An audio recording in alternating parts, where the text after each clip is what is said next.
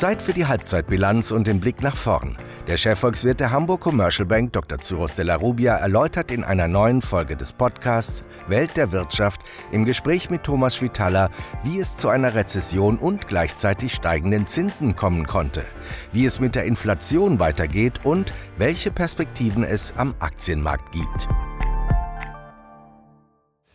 Das erste Halbjahr 2023 ist vorüber. Zeit für eine Zwischenbilanz und einen Blick nach vorn. Die ersten sechs Monate waren ebenso ereignisreich wie kurios. Deutschland ist in eine Rezession gerutscht, die Zinsen stiegen dennoch, die Arbeitslosenquote blieb mit etwa 5,5 Prozent jedoch gering und die Energiepreise sind, entgegen vieler Vorhersagen auch in diesem Raum, gesunken. Und ja, der Dienstleistungssektor läuft weiter ganz ordentlich, die Einkaufsmanager-Indizes sinken jedoch. Cyrus, ist in volkswirtschaftlichen Lehrbüchern so ein Szenario vorgesehen? Tja, also die gesamte Volkswirtschaftslehre rund um Konjunkturtheorie dreht sich eigentlich immer um die Nachfrage. Also wenn der Konsum einbricht, dann werden die Unternehmen weniger absetzen können, dann machen sie weniger Gewinne, dann machen sie weniger Investitionen, wird also die Nachfrage nach Investitionsgütern auch sinken und dadurch wird dann praktisch der ganze Konjunkturzyklus erklärt, irgendwann steigt die Nachfrage wieder und so weiter. Was wir jetzt aber gesehen haben während der Corona-Zeit war eben vor allem erstmal ein massiver Angebotsschock. Also ähm, ich möchte mal zur Frage zurückkommen ist so ja, ein Szenario deine vorgesehen. Deine Frage war, ob das in den volkswirtschaftlichen Lehrbüchern vorgesehen ist. Und dadurch, dass die Volkswirtschaftslehre tatsächlich sehr stark nachfrageorientiert ist und wir aber Angebotsschocks hatten, äh, ist die Antwort ganz klar erstmal nein. Der Standardfall ist das nicht. Das ist was ganz Neues. Ähm, also ganz was Neues natürlich auch nicht. Wir haben in den 70er Jahren sowas schon gehabt aber es ist eben nicht das, was man normalerweise erwartet und wonach sich auch die meisten Modelle nach ausrichten, die äh, die Konjunktur vorhersagen.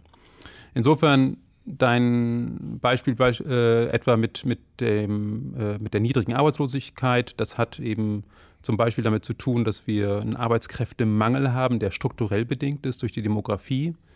Er hat auch mit, der, äh, mit den Nachwirkungen, sage ich mal, aus Corona zu tun wo viele Menschen auch diese Zeit, sag ich mal, genutzt haben, um ganz neu über ihren Job auch nachzudenken und festgestellt haben, naja, eigentlich ist es gar nicht das, was ich eigentlich machen will. Ähm, ich suche mal was anderes. Aber da müssten Sie doch was anderes machen. Aber es gibt ja generell einen Mangel an Arbeitskräften. Es gibt generell einen Mangel an Arbeitskräften, aber in einigen Sektoren ist er ausgeprägter als in anderen. Und ähm, ich glaube, dass Amazon weniger Schwierigkeiten hat, äh, Liefer äh, ja, äh, Menschen zu bekommen, die, die einen Lieferdienst äh, durchführen, als in der Gastronomie, wo man immer wieder sieht, dass äh, ja, von Montag bis Mittwoch sind wir geschlossen und dann haben wir nur halbtags offen. Aber ich meine, ich würde doch lieber in der Gastronomie arbeiten als. Tatsächlich? Als, als Da wäre ich mir nicht so sicher. Ähm, also, meine Töchter berichten immer von ähm, sehr unangenehmen Chefpersonen, wenn sie als Studenten, Studentinnen äh, dann dort arbeiten äh, in diesem Bereich, ähm, da gibt es durchaus viele unangenehme Erfahrungen. Ja, das stimmt, das mag sein, aber dennoch ist es ja ein Phänomen, dass auf einmal so viele Arbeitskräfte fehlen. Ist das so praktisch auch ein Element, was die ganze Lage so schwierig zu fassen macht? Weil ich finde, was ich ja vorhin sagen wollte, ist, man hat so ganz unterschiedliche Indikatoren eigentlich niedrige Arbeitslosigkeit und steigende Zinsen weist ja eher auf einen Aufschwung hin. Aber gleichzeitig haben wir eine Rezession. Also wir mhm, erleben mhm. Dinge, die eigentlich gar nicht zusammenpassen. Ja, genau. Das ist im Prinzip das, das Phänomen der Stagflation, wenn man so will. Also wir haben äh, eine schlechte, schwache wirtschaftliche Lage bei gleichzeitiger Inflation. Und, die, und diese Inflation hat wiederum mit äh, dem Angebotsschock zu tun der einmal dadurch kam, dass die ganzen Lockdowns plötzlich kamen und auf der anderen Seite eben mit der demografischen Lage, die eine strukturelle Arbeitskräfteknappheit bedingt und sicherlich nochmal verschärft wurde, auch in der Corona-Zeit durch einen äh, extrem hohen Krankenstand, den wir übrigens auch in diesem Jahr zeitweise nochmal hatten. Ähm, und auch, glaube ich schon, diesem Phänomen, dass äh, viele Menschen sich wirklich neu kalibrieren, sage ich mal, und sagen, hm, ist das der Job, den ich haben möchte? Wie viel Zeit wirklich möchte ich äh, im, in der Arbeitswelt verbringen? Möchte ich die Work-Life-Balance vielleicht wieder etwas adjustieren?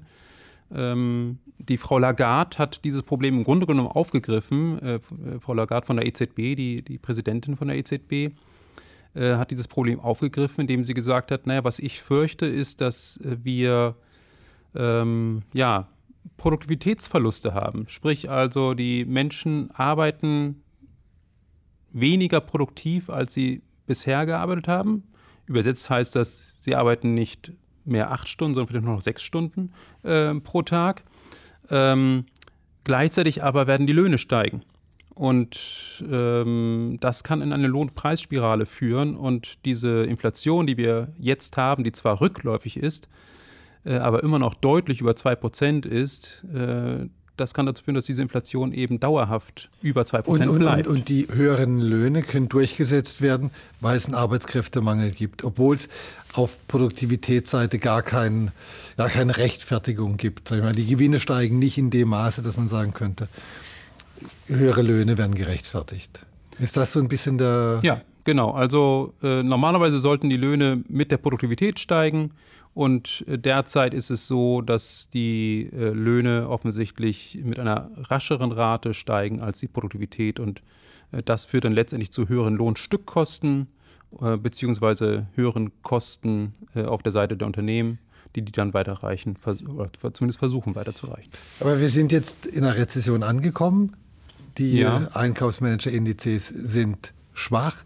Was sind denn die Gründe für, für diese Rezession? Ist das, sind das immer noch die Auswirkungen von Corona, dass die Lieferketten gebrochen, unterbrochen waren und, äh, und des, des Ukraine-Kriegs?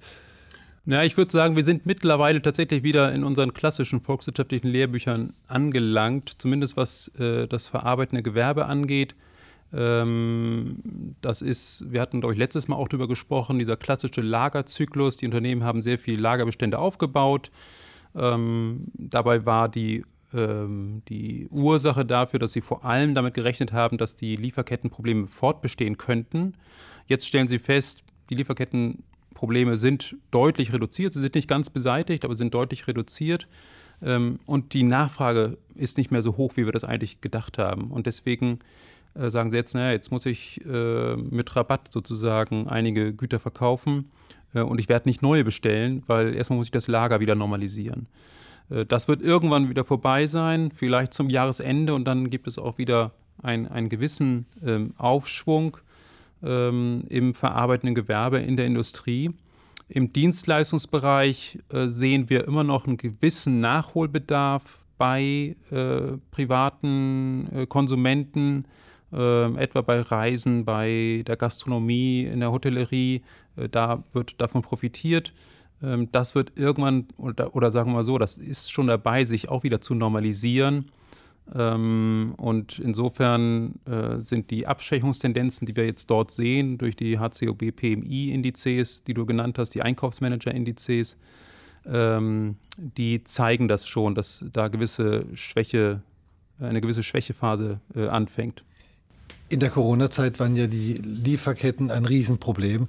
Das ist jetzt mehr oder weniger behoben, aber wenn man die, die, sich die Zahlen anguckt, sind Lieferschwierigkeiten, die Lieferschwierigkeiten im langjährigen Mittel immer noch relativ groß. Ja. Also es ist noch nicht so, dass alles immer verfügbar ist. Ist das nach wie vor ein, ein großes, äh, großes Problem für die Wirtschaft? Ja, es ist tatsächlich noch ein großes Problem, äh, wenn ich mir die ähm, Statistik oder die, die Umfrage anschaue, die zum Beispiel ähm, die EU-Kommission durchführen lässt, dann klagen immer noch etwa 28 Prozent aller Unternehmen in der Eurozone über Knappheit von Material.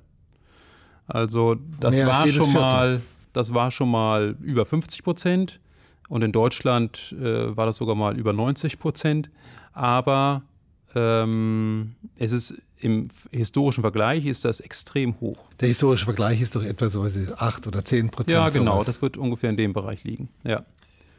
Woran liegt das, dass es immer noch so schwierig ist? Ich meine, das sind ja 28 Prozent, das ist enorm. Ne? Es liegt, glaube ich, gleichzeitig wiederum an dem Arbeitskräftemangel. Weil nicht genug produziert werden kann. Um ja, ähm, der ist in Deutschland, da ist das IFO-Institut, macht eine regelmäßige Umfrage dazu. Ähm, der ist da auch relativ hoch.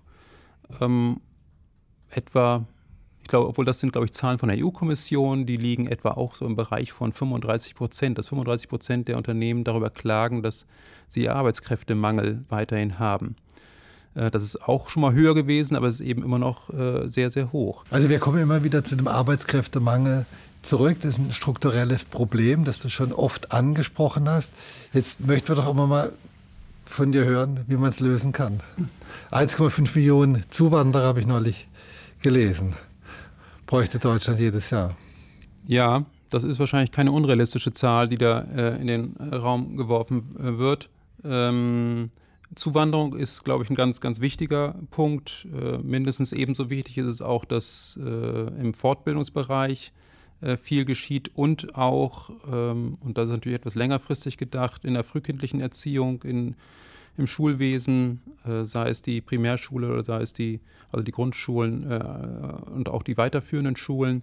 Äh, dort muss Personal aufgestockt werden, auch schwierig, aber das ist unbedingt notwendig und notfalls muss das eben mit höheren äh, Löhnen auch passieren, mit höheren Gehältern, um diesen Job noch attraktiver zu machen.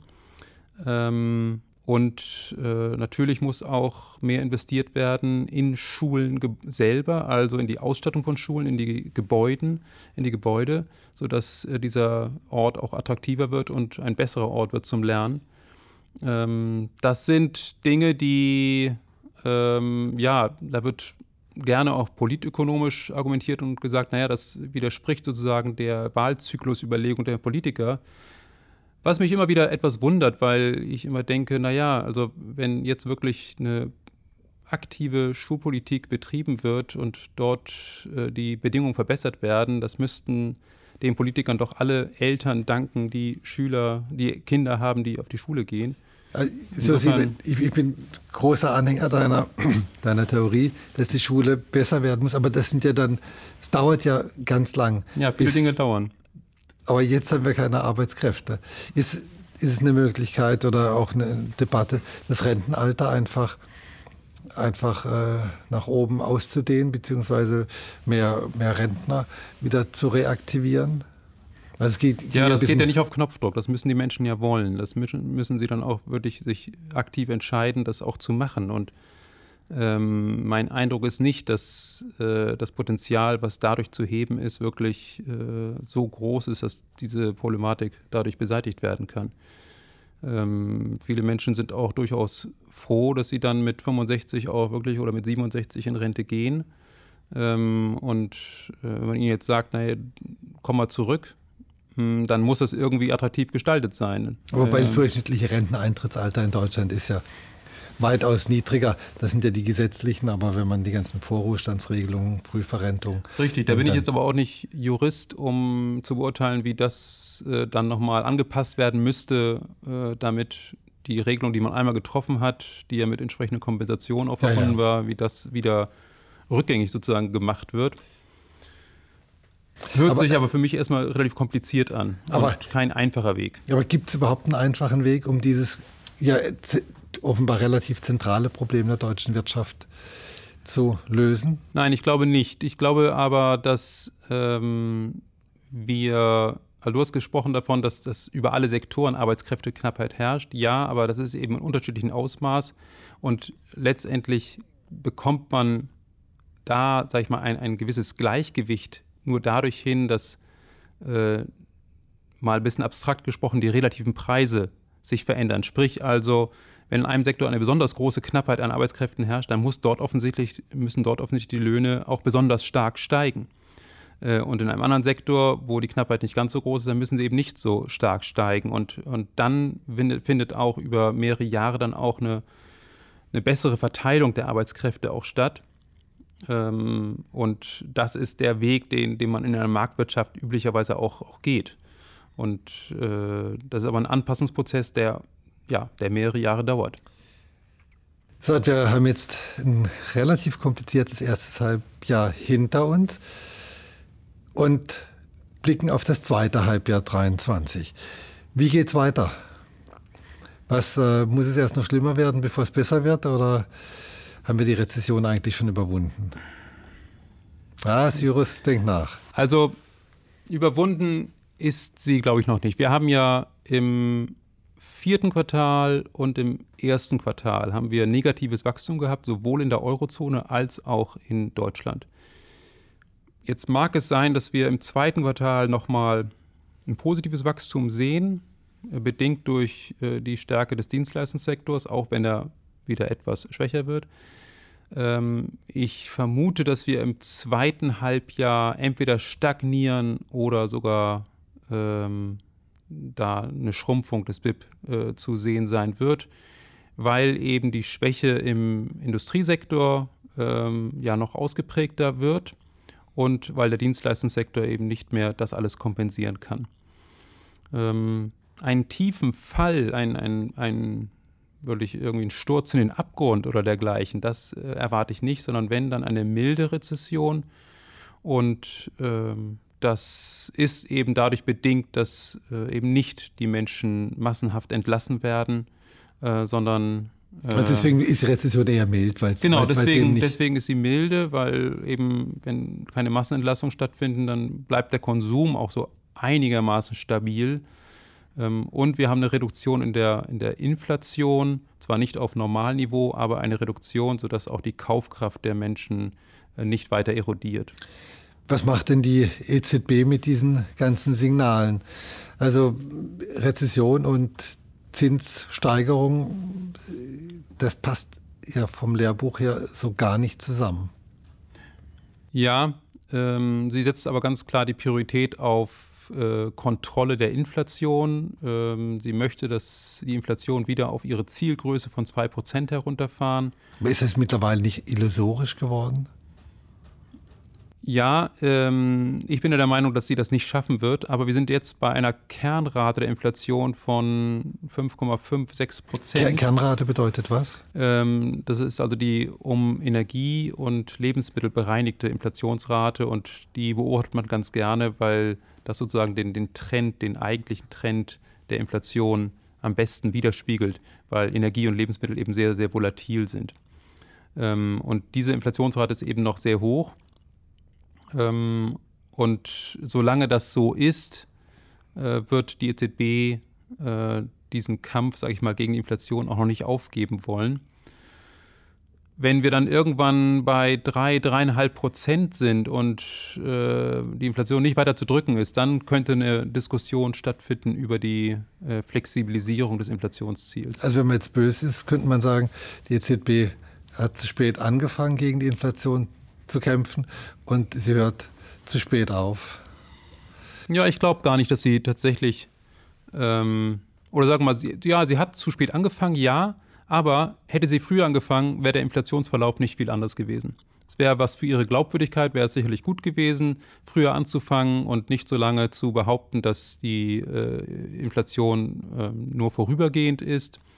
Ähm, gleichzeitig hat sie natürlich auch nicht ahnen können, dass äh, am 24. Februar 2022 der Krieg äh, äh, ja, in der Ukraine ausbricht, der Überfall Russlands auf die Ukraine, mh, hm, was ja nochmal alles äh, durcheinandergewirbelt hat. Ähm, aber wie gesagt, ich glaube auch nicht, dass ähm, ein paar Monate vorzeitiger äh, äh, Zinsanstiege wirklich so viel am Inflationsbild geändert hätten. Was erwartest du konkret für für Maßnahmen von der EZB in diesem Jahr noch? Ja, ich erwarte, dass ähm, die EZB Ende Juli kommt sie zusammen, nochmal den Zins um 25 Basispunkte anheben wird. Und es wird jetzt sehr viel darüber diskutiert, ob man nicht noch einen weiteren Zinsschritt macht.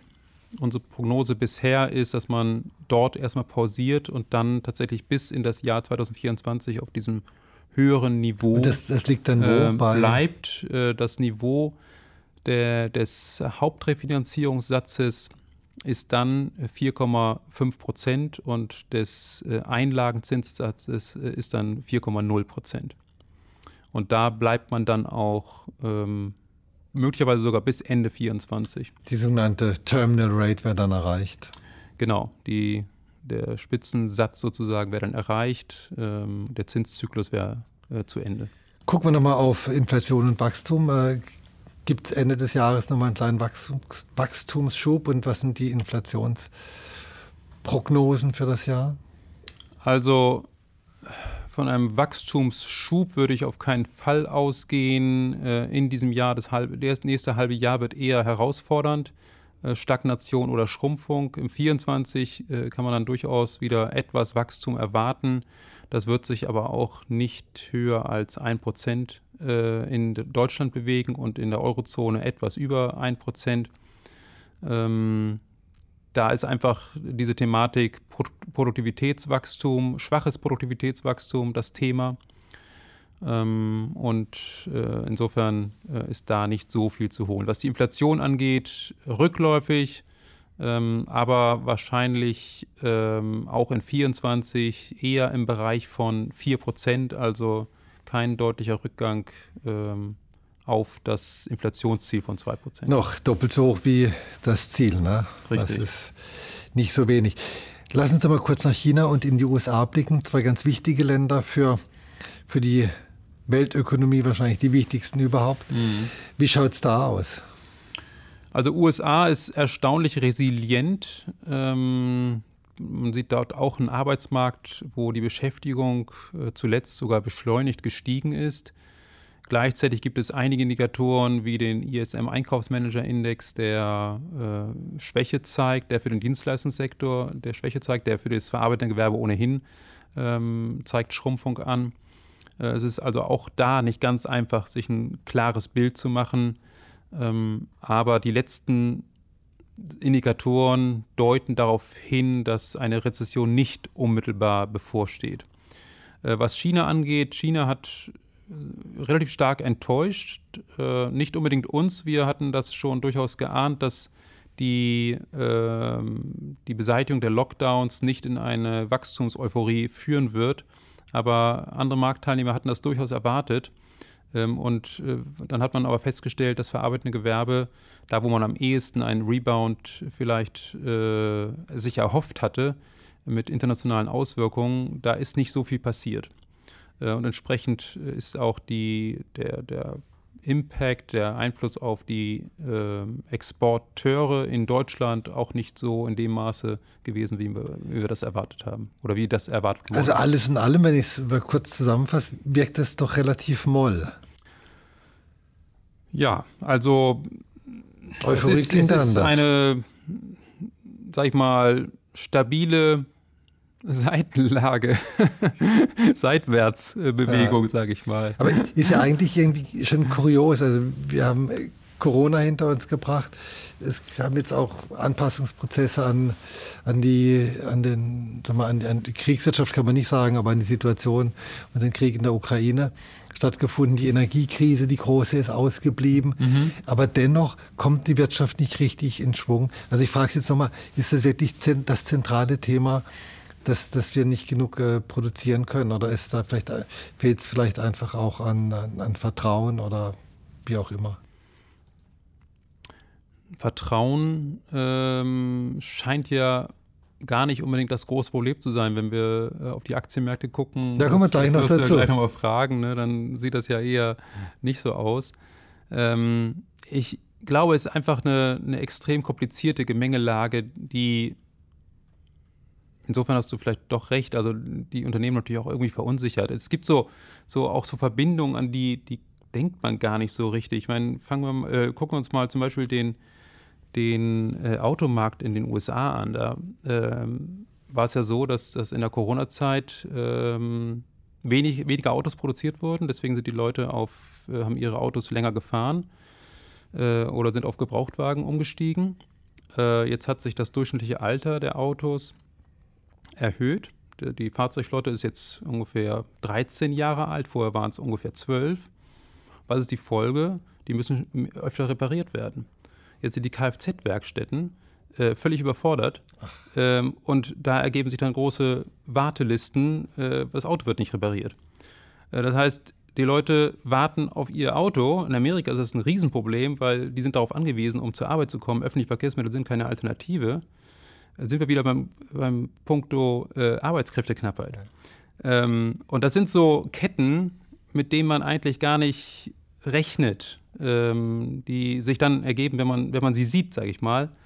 Ähm, und ich glaube, sowas ist in vielen Sektoren auch durchaus da. Der Chipmangel, das ist immer noch eine Sache, die Mikrochips, die fehlen. Das ist immer noch eine Sache, die, die viele Sektoren beschäftigen und die, die da zu Problemen führen. Also ähm, insofern, ähm, ja, das ist eine lange, ein langer Weg zur Normalisierung. Und wenn dann immer nochmal neue Schocks dazwischen kommen, sei es auf nationaler Ebene wie in Frankreich jetzt die Unruhen oder sei es der, der Krieg äh, in der Ukraine, ähm, auf internationaler Ebene, dann ähm, ist es eben schwer, nach schöner volkswirtschaftlicher Lesart zu einem Gleichgewicht zu kommen.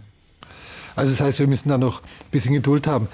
Wir haben äh, schon mehrfach über Aktien gesprochen, das ist auch gerade schon erwähnt. Das ist auch immer hier an dieser Stelle schon häufig gesagt, dass du findest, die Aktien sind echt hoch bewertet.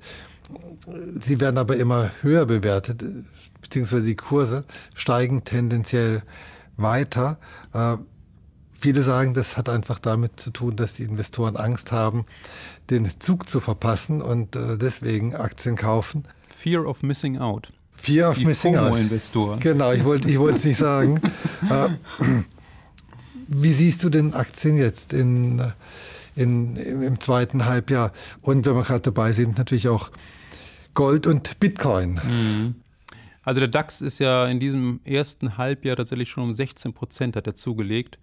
Äh, das ist natürlich eine Performance, da kann eigentlich jeder Anleger, der das mitgenommen hat, auch sagen, okay, ich gehe jetzt, jetzt tue es wieder aufs Girokonto und gut ist. Ja, da habe ich ja sogar die Inflation wieder rausgeholt. ich glaube, wer, wer, in Nasdaq investiert hatte, war noch ein bisschen besser dran. Das der war, war noch besser, das war die, die beste Performance ever.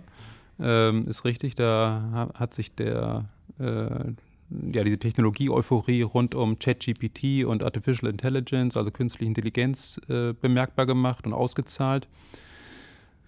Ähm, also ich glaube, also mich wundert es tatsächlich, äh, wir haben im letzten Jahr offensichtlich äh, gedämpfte äh, Aktienmärkte gehabt wegen der, der Zins, des Zinsanstiegs. In diesem Jahr äh, schielen alle Anleger auf die Terminal Rate, darauf, dass der Zinszyklus zu einem Ende kommt und äh, stellen gleichzeitig fest, dass die ähm, Wirtschaft sowohl in den USA als auch der Eurozone zwar ja etwas leidet, etwas langsam, aber längst nicht irgendwie zu einem Stillstand kommt äh, durch die, die Zinsanstiege.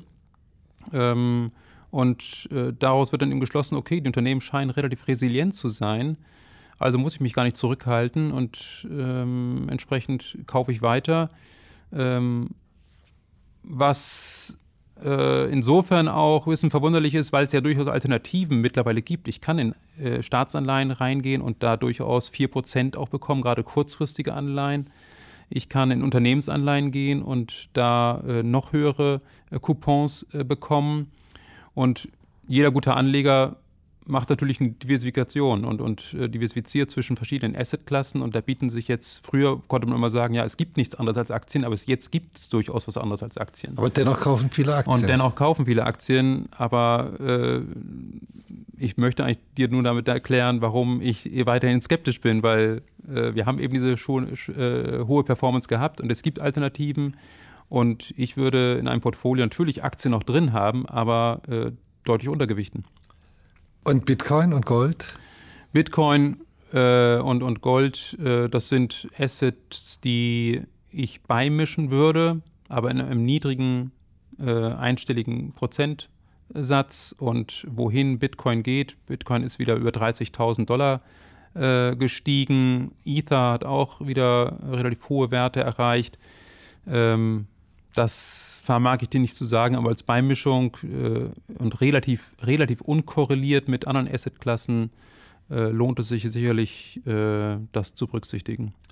So, wir haben wieder einiges gelernt, unter anderem, dass die Lage wirklich ein bisschen verworren ist und dass zum Beispiel alte Autos häufiger repariert werden müssen und deswegen die Leute nicht so gut zur Arbeit kommen und äh, das auch eine Folge der ganzen Lieferengpässe ist.